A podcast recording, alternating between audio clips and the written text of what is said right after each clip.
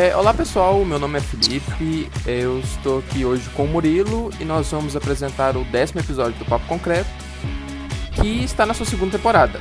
Nesse episódio, nós vamos falar sobre desigualdade social com a nossa convidada, que é a psicóloga Mônica Carvalho. A Mônica ela é administradora, administradora formada pela Universidade Federal do Ceará, psicóloga formada pela Universidade de São Judas, é doutoranda e mestre em psicologia social pela PUC de São Paulo e professora supervisora no campo da psicologia organizacional e do trabalho psicóloga clínica.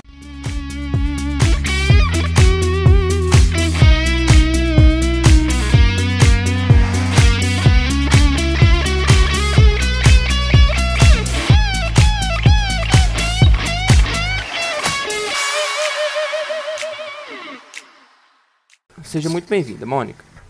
Muito obrigada, Felipe, Murilo. É muito precioso estar aqui para falar de um tema que eu sou apaixonada e que eu acho que é tão relevante, né? Principalmente dentro desse cenário de pandemia e tudo mais que a gente está hoje atravessando no Brasil e no mundo. Então é um prazer estar aqui com vocês e, na verdade, até bem interessante por serem estudantes de engenharia. Você leu em minha formação, eu venho de outro campo, né, da psicologia, então acho que vai ser uma troca muito legal. Então, boa noite, Mônica. Queria agradecer a sua participação. E para iniciar o nosso podcast, gostaria de que você contasse um pouco sobre você, sobre a sua trajetória na psicologia, para que as pessoas que nos estão escutando conheçam mais um pouco de você. Claro. É, bom, minha trajetória, eu sou cearense, sou de Fortaleza, né, cidade onde eu nasci, que eu conservo ainda bastante sotaque. É, a minha primeira graduação foi em administração, só que durante até o percurso da graduação em administração, eu me dava muito conta que eu tinha interesse pelo campo da psicologia. Então, por trabalhar no recursos humanos, né, um campo que eu trabalhei durante 15 anos, eu tinha muito contato com psicólogos, com psicólogas, e isso foi fazendo com que meu interesse crescesse. Então, num determinado momento, eu resolvi voltar para a universidade para cursar psicologia. E foi um retorno cheio de dificuldades, porque eu já trabalhava, já tinha uma outra rotina, mas que foi muito prazeroso, no sentido de que realmente ali eu me encontrei. Eu continuei trabalhando em RH, cursando psicologia. Num dado momento, a empresa que eu trabalhava em Fortaleza, eu tive a oportunidade de vir aqui para São Paulo, né, numa promoção que eu recebi. Continuei trabalhando, meu último cargo eu cheguei a ser gerente de recursos humanos, mas aí eu tomei essa decisão importante que foi mudar de carreira, porque além da minha paixão pelo campo da psicologia, eu tinha uma paixão muito grande pelo campo acadêmico também, e estava ali impossível de conciliar trabalho, estudo, então foi uma reviravolta na minha vida, mas eu acho que foi muito importante. E quando eu entrei no campo da psicologia, eu continuei pesquisando o que eu, de algum modo, sempre pesquisei e gostei, que é pensar as relações sociais e pensar as relações sociais de trabalho. Então, hoje eu atuo na clínica, sou psicóloga clínica, mas eu também sou pesquisadora, também estudo é, no campo da psicologia do trabalho. Então, hoje, por exemplo, no doutorado, eu pesquiso a questão da uberização do trabalho, já pesquisei trabalhadoras domésticas, trabalhadoras sexuais. Então, a questão do trabalho é uma questão muito relevante aí no meu campo de pesquisa e que me faz, por consequência, também discutir bastante a questão da desigualdade social no Brasil. Eu acredito até que não há como a gente falar de trabalho sem pautar também as diversas desigualdades que atravessam o mundo do trabalho. Então, é por aí né, que hoje eu discuto também a questão da desigualdade, até na minha pesquisa sobre uberização do trabalho. Sim, sim, muito justo, e tanto que seria a primeira pergunta que é, o que seria essa desigualdade social, tanto no Brasil quanto no mundo, mas mais especificamente no Brasil, que é onde a gente vive? Ótima pergunta para a gente começar aqui o nosso bate-papo, né? E até coloco outra questão, né? Recorrentemente a gente liga o jornal, a gente acessa notícias e a gente vê o termo desigualdade social, mas a gente também vê o termo pobreza. E aí a gente fica naquela questão: o que é a pobreza, o que é a desigualdade social? Então, vamos talvez delimitar um pouquinho esse campo, né?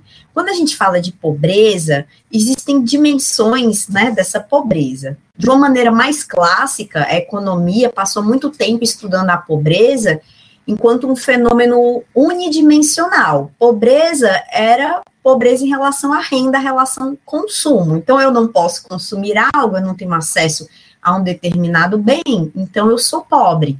Eu não posso me alimentar, eu não tenho o meu jantar hoje, então eu sou pobre. Né? Durante muito tempo, gente, é, essa visão que eu diria até muito simplista, biologicista, né? Porque a pessoa come, não come, não tem o que sobreviver. Durante muito tempo, essa visão ela imperou. Mas hoje já se existe um olhar multidimensional sobre a pobreza, no sentido de que a gente não pode tratar a pobreza é, só como um fenômeno estritamente economicista, né? Então, hoje tem muitos economistas, muitos pesquisadores que colocam isso. Não basta a gente ir lá estudar o PIB de um país, não é só o que esse país produz, é como essa renda se distribui, é como as pessoas vão ter acesso a educação, à saúde pública, a lazer, a tantas outras coisas. E aí, quando a gente envereda por esse campo, né, de olhar esse fenômeno multidimensional, a gente entende que a renda, ou a maneira como as pessoas, né, usufruem renda, usufruem a vida delas, é entrecruzada por diversos marcadores sociais, né? O que, que seriam esses marcadores sociais? Questões de gênero, questões raciais, questões de classe. A gente sabe que as pessoas usufruem a vida, usufruem um modo de viver, um modo de ter qualidade de vida ou não, atravessado por muitas coisas. Então, quando a gente fala de desigualdade social, a gente diz assim: não basta falar se uma pessoa tem acesso à renda ou não. É preciso olhar todas as questões econômicas, políticas que atravessam a vida daquela pessoa e que interferem no modo que ela existe, né? Então, se por um lado, quando a gente estuda a questão da pobreza, a gente vê muito, né, a galera falando do PIB, quando a gente estuda a desigualdade, a gente vê outro indicador, que a gente chama indicador de Gini. Nesse indicador, a gente vai olhar como a renda, como as questões socioeconômicas se distribuem na sociedade, como está a questão da educação para as pessoas, a gente vai olhar assim, a educação está chegando até onde? Está chegando na população negra? Está chegando na população periférica? A renda, a renda está distribuída como? Né? Então, quando a gente fala de desigualdade, a gente fala dessas diferentes questões. É, dentro dessa, dessa questão, então, de falar de desigualdade, a gente tem que falar das diferentes diferenças que atravessam a nossa sociedade. E eu acho que nesse momento, se a gente para e imagina o Brasil atual, a gente é capaz de visualizar essas diferenças, né? No sentido de que eu estou aqui sentada numa posição confortável, tenho acesso à internet, energia, uma série de coisas que outras pessoas não têm. Então, a vida da gente é cercada por inúmeros privilégios, inúmeros acessos, onde algumas pessoas têm esses acessos e outras não. Então, falar de desigualdade é falar de tudo isso, né? Como a vida é produzida e como a vida é produzida de maneira diferente para diferentes pessoas. Como diferentes pessoas têm diferentes acessos à educação, à saúde pública, a lazer, à alimentação. E se questionar, por que, que essas pessoas têm diferentes acessos? Então, ao discutir a desigualdade social, a gente discute tudo isso. E, portanto, é um fenômeno muito amplo, né, que não se baseia tão somente em renda e consumo. É, o que eu posso perguntar para você é como que surge historicamente as desigualdades sociais entre grupos? Como que isso é aceito e isso se desenvolve, principalmente olhando assim para a nossa sociedade? Nossa, Murilo, é uma pergunta muito boa. E aí eu vou fazer um recorte aqui da nossa realidade do Brasil, tá? É, eu acho que é muito importante em tudo que a gente faz, a gente desenvolver um olhar que é histórico, tá? Histórico não no sentido de acúmulo de fatos, vamos pegar lá 1500 até 2021, não, mas olhar as transformações que uma sociedade vai passando e como isso vai se dando, tá? Então vamos pegar um simples exemplo de olhar para o mercado de trabalho e verificar que as trabalhadoras domésticas, em sua maioria, são mulheres negras. Então, hoje a gente tem, gente, 6 milhões de mulheres no Brasil que são trabalhadoras domésticas, e dentre esses 6 milhões, em sua grande parte, são mulheres negras. A gente pode olhar para esse fato e achar que esse fato é um fato aleatório, mas ele não é aleatório, porque ele foi produzido historicamente Então, o que, que eu quero dizer com isso? A desigualdade ela é produzida historicamente e ela tem a ver, inclusive, até com o próprio modo que o Brasil se constitui enquanto nação. Quando a gente olha para o tipo de colonização que a gente teve, e que eu até diria que não acabou até hoje, né? Porque a gente tem sim ainda diversos aspectos colonizatórios que a gente vivencia todo dia no Brasil, a gente vê diversos aspectos que saltam e explicam a constituição dessa desigualdade. Então, a gente pode falar da chegada da população negra no Brasil, mas não somente a chegada dessa população negra no Brasil, a gente pode falar até do próprio fenômeno da abolição. A população negra, gente, foi jogada na rua, sem a mínima condição.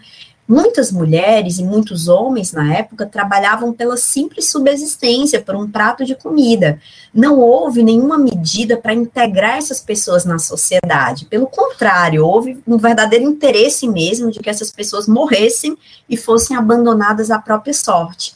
Então, quando a gente olha para a desigualdade no Brasil, é impossível não discutir a questão racial, né? porque isso está na maneira como o Brasil se constitui. Tem um autor que eu gosto muito, que é o Gessé de Souza, e o Gessé de Souza vai dizer que hoje a gente até olha para o mercado de trabalho, para essas condições, e a gente encontra uma verdadeira ralé de trabalhadores. O que, que seria essa ralé de trabalhadores? É a empregada doméstica, é o cara que está catando latinha na rua, é o cara que lava o seu carro quando você estaciona. São trabalhadores que estão, às vezes, nessa posição várias gerações na família. E eles não estão aí por acaso. Eles estão aí porque isso também tem relação com a história, com o modo como o mercado de trabalho e o próprio mercado de trabalho no Brasil vai se constituindo. E historicamente se relegou para essas populações negras as posições mais desprivilegiadas. Assim como a gente precisa também falar a questão de gênero, né? Quando a coroa portuguesa vem ao Brasil, ela vem aí importando uma série de questões de gênero, de subalternidade das mulheres, que historicamente se estabelece aqui e que permanece. E aí não é uma surpresa que quando a gente olha para os salários no mercado de trabalho, o salário das mulheres até hoje é defasado. Né? Então, é importante olhar a desigualdade não como um fenômeno que está aí posto, que está aí, né? É porque é assim mesmo. Não, é importante olhar a desigualdade enquanto um fenômeno que é social historicamente constituído. E eu diria até mais que se tem um interesse político nisso né? interesse político, muitas vezes que essa população negra continue a não ter acessos, que a população periférica também não tenha acessos à educação, que as mulheres às vezes continuem também em posições subalternizadas. Então, acho que a própria história da desigualdade no Brasil se imbrica com a história da constituição do Brasil enquanto Brasil. Então, acho que é uma questão, inclusive, muito complexa, né? É, no geral, os problemas, é, quais são os problemas causados pela desigualdade social e como essa desigualdade afeta a vida das pessoas, tanto de quem está no topo quanto de quem está na base, etc. Essa pergunta é muito boa, porque em geral existe um certo preceito de que assim, ah, vamos vamos fazer uma cesta básica aqui doar, porque o problema da desigualdade é as pessoas comerem, né? Mas esse não é o único problema gerado pela desigualdade social, muito pelo contrário, a desigualdade social gera desigualdade de acesso a muitas questões da nossa sociedade. E como psicóloga, não posso deixar de dizer que a desigualdade também fomenta muitos problemas de saúde mental. Né? Então, vamos pensar que a gente vive numa sociedade onde as pessoas elas estão aí em condições atravessadas pela classe social, pela raça, pelo gênero, e tem pessoas que vivem em condições muito desprivilegiadas. Então, vamos imaginar, talvez, alguém que nasceu numa região periférica aqui em São Paulo, onde eu vivo hoje, e que muitas vezes, desde muito cedo, tem que trabalhar, não tem acesso à educação, tem que realmente trabalhar para botar comida em casa, e aí a pessoa vai crescendo, né, com todas essas dificuldades, mas ao mesmo tempo ela escuta um ideal, que é um ideal meritocrático, que perpassa a sociedade, que a todo momento diz para essa pessoa: basta você se esforçar. Se você quiser ser alguém da vida, Felipe, vai lá e se esforça, cara. Tudo só depende de você. Imagina, gente, como é adoecedor, como é opressor para esse jovem que começou lá de baixo, que muitas vezes não conseguiu nem concluir o ensino médio, e que ele fica ouvindo essa ideologia que coloca toda a responsabilidade nas costas dele. Não é à toa que o Brasil é o país do mundo que mais produz diagnósticos de ansiedade. Se a gente está ocupando algum lugar no ranking, esse é o nosso lugar de maior produtor de diagnóstico de ansiedade, infelizmente. E eu acredito que a gente jamais pode separar isso esse fenômeno psíquico da desigualdade social. Porque a desigualdade social, junto a esse fenômeno neoliberal, de meritocracia, acaba por imputar nos indivíduos a culpa e a responsabilidade por tudo. Né? E aí, para além desse fato, a gente tem que pensar assim: como é que alguém dorme, como é que alguém fica tranquilo, como é que alguém sobrevive, sem saber o que vai comer amanhã, sem saber onde vai trabalhar amanhã, sem saber, poxa, como eu vou constituir uma renda, né? Sem dúvida, não tem como se separar toda essa questão das questões de saúde mental. Então, acredito que a desigualdade social ela tem vários impactos socioeconômicos, né, que a gente jamais pode negar, mas ela também tem vários impactos psíquicos nos indivíduos ela gera sofrimento e ela gera adoecimento físico, mental, psíquico, e ela deve ser compreendida assim. Ou senão a gente fica ali numa visão muito simplista, né? Muito simplista, de que tudo depende só das pessoas, sem entender todo o contexto sócio-histórico onde essas pessoas estão inseridas. E por fim, queria até compartilhar que isso é uma vivência que, como psicóloga clínica, eu escuto muito, né? É, durante a minha pesquisa no mestrado, eu trabalhei com trabalhadoras domésticas e eu escutei muito na clínica isso, o sofrimento dessas mulheres, de muitas vezes acordar quatro horas da manhã, atravessa a cidade, trabalha em pé o dia todo, às vezes nem consegue se alimentar no ambiente de trabalho e deprimir em algum momento da vida. E era bem comum o diagnóstico de depressão. Porque muitas vezes o indivíduo olha para toda essa desigualdade, para todas essas questões, e ele pensa: poxa, o que, que eu faço da minha vida? O que, que eu faço da minha existência? Então é importante olhar a desigualdade até nessa questão multifacetada, pluridimensional, porque ela interfere em diversas instâncias da existência, sim. Para complementar, Mônica, já que você falou sobre essa parte da saúde das pessoas que é afetada pela desigualdade, eu queria, por exemplo, perguntar para você quais os problemas causados, causados pela desigualdade social e como ela afeta a vida das pessoas, principalmente agora que a gente está no meio de uma pandemia e que todo mundo fala, a gente está no mesmo barco. Será? Pois é, Murilo, eu acho que assim, em nenhum momento a gente esteve no mesmo barco, em nenhum momento a gente atravessou essa pandemia no mesmo barco. É, sem dúvida, a gente sabe, porque a gente já tem números hoje que mostram quem são as populações que mais morreram na pandemia, e são essas populações que historicamente morrem no Brasil. E não é um fato aleatório que a população negra, que a população pobre, já que a gente está falando de pobreza, é a população que mais morre. E foi essa população a mais abalada na pandemia, foi essa população que mais morreu e que muitas vezes a gente nem chorou, porque a gente abria ali o jornal, 300 mil mortos, 400 mil mortos, a gente foi naturalizando até que as pessoas estavam morrendo, né?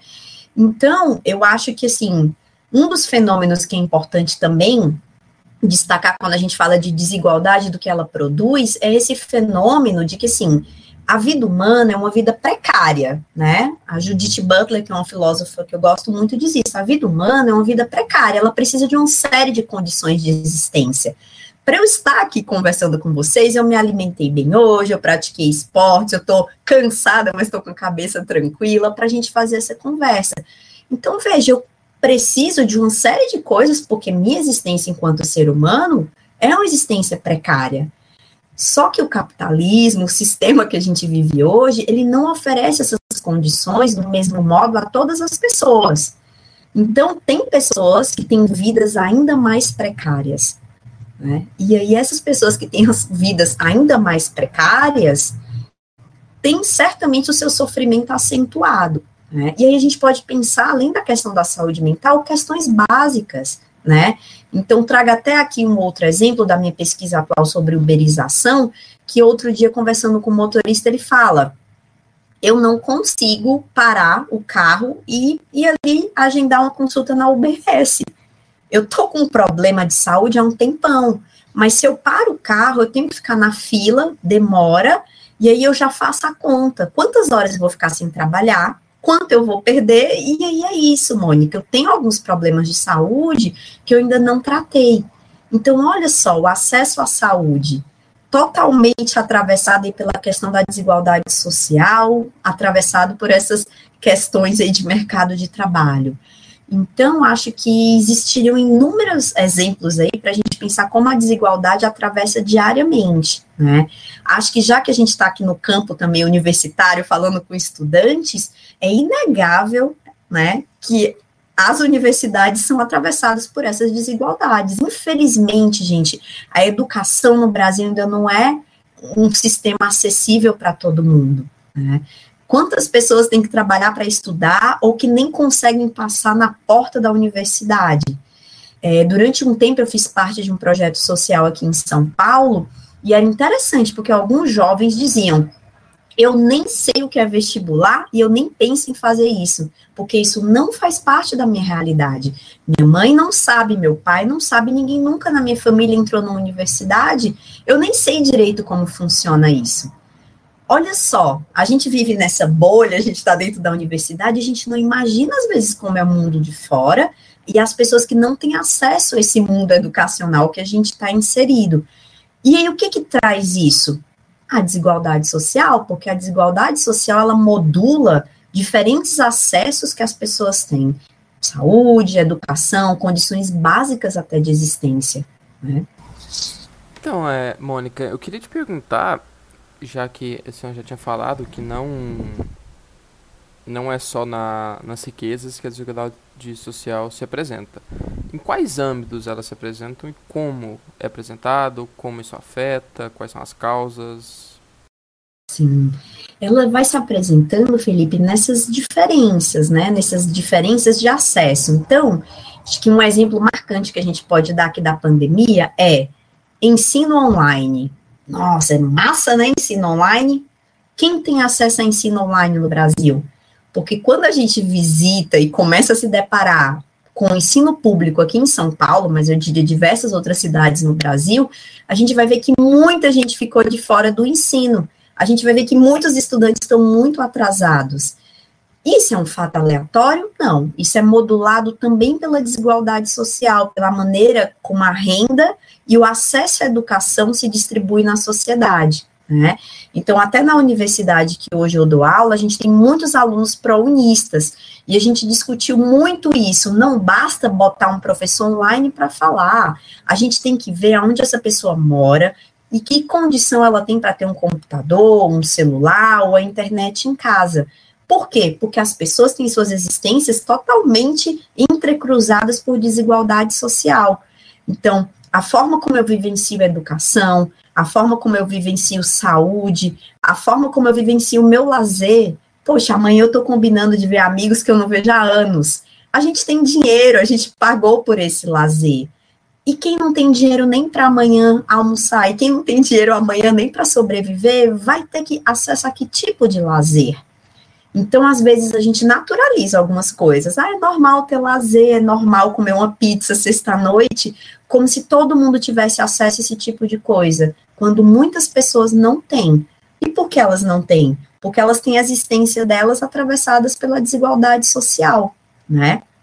Por fim, eu queria até dar um, um exemplo, que é uma questão que está aí, que a gente está discutindo bastante, que é a questão da pobreza menstrual. Gente, tem mulheres no Brasil que elas adoecem porque elas não têm acesso a absorvente. O que é isso, se não a desigualdade social atravessando a vida dessas mulheres e, e colocando elas numa situação extremamente precária? Né?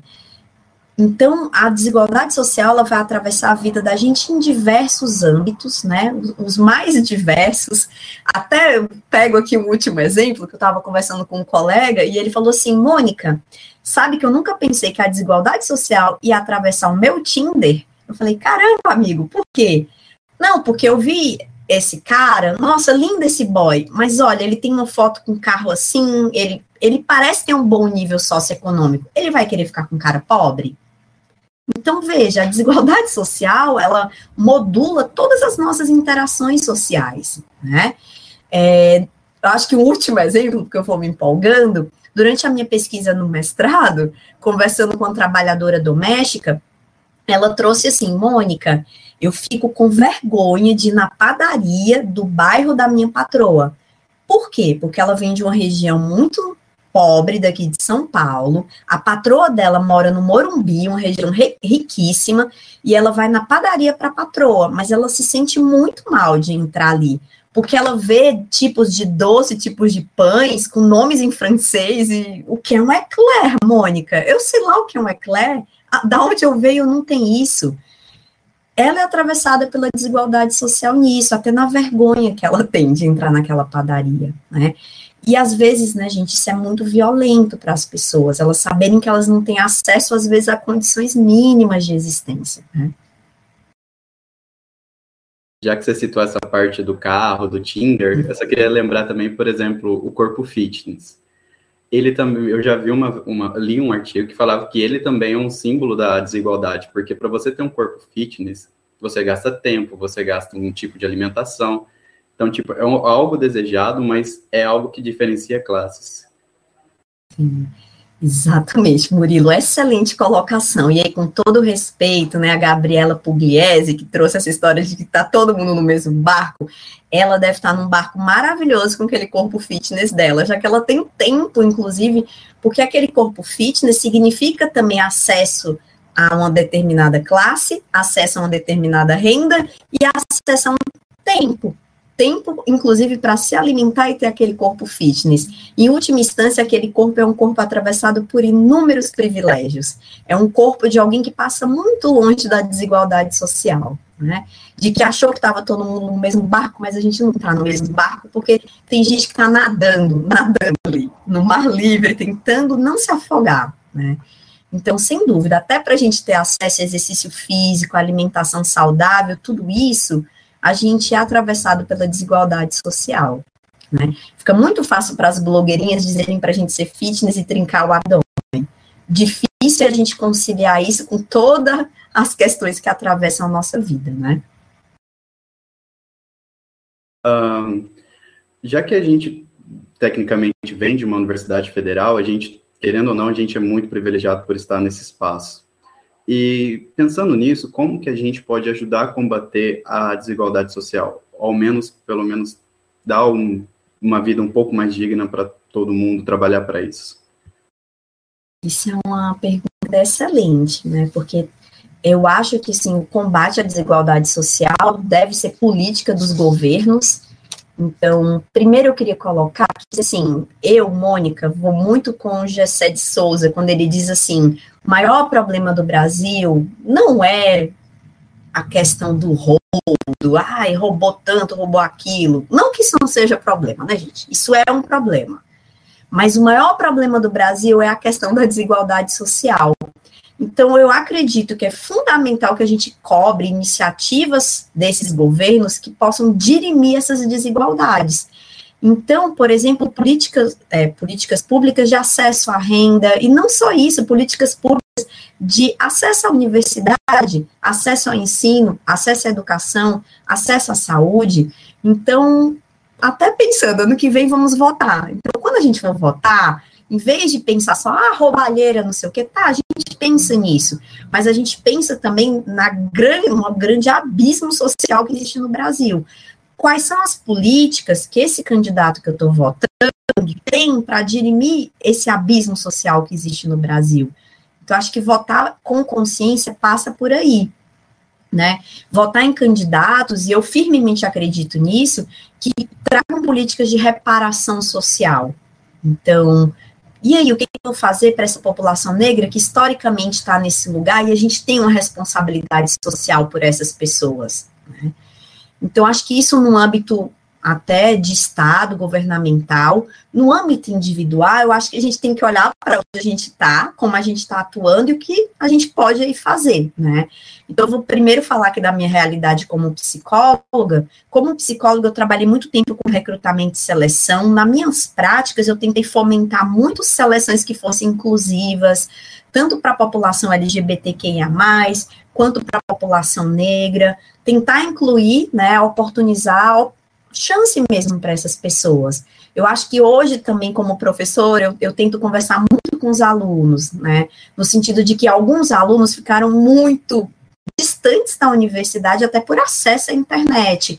E aí eu me vi ali na tarefa de poder viabilizar o ensino para ele, mesmo quando ele só tinha a banda do, do, celular dele, e a gente conversava, como a gente vai administrar a banda do seu celular? Tal dia seria legal você entrar na aula, outro eu vou te passar um vídeo, alguma coisa que você vê depois.